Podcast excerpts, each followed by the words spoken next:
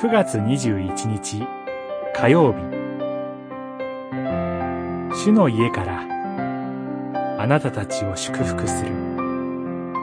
詩編118編。祝福あれ主の皆によって来る人に。私たちは主の家からあなたたちを祝福する。118編26節。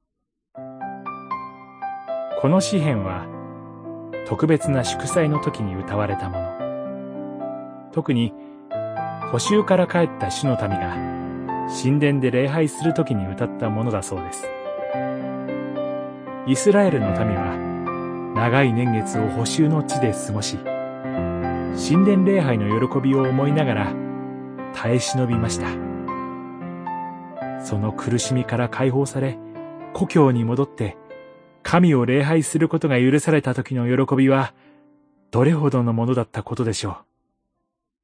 また、喜びに小躍りして、神殿に登ってくる人々を祝福しようと、祭司たちは待ち構えていました。祝福あれ。主の皆によって来る人に。私たちは、主の家からあなたたちを祝福する。26節。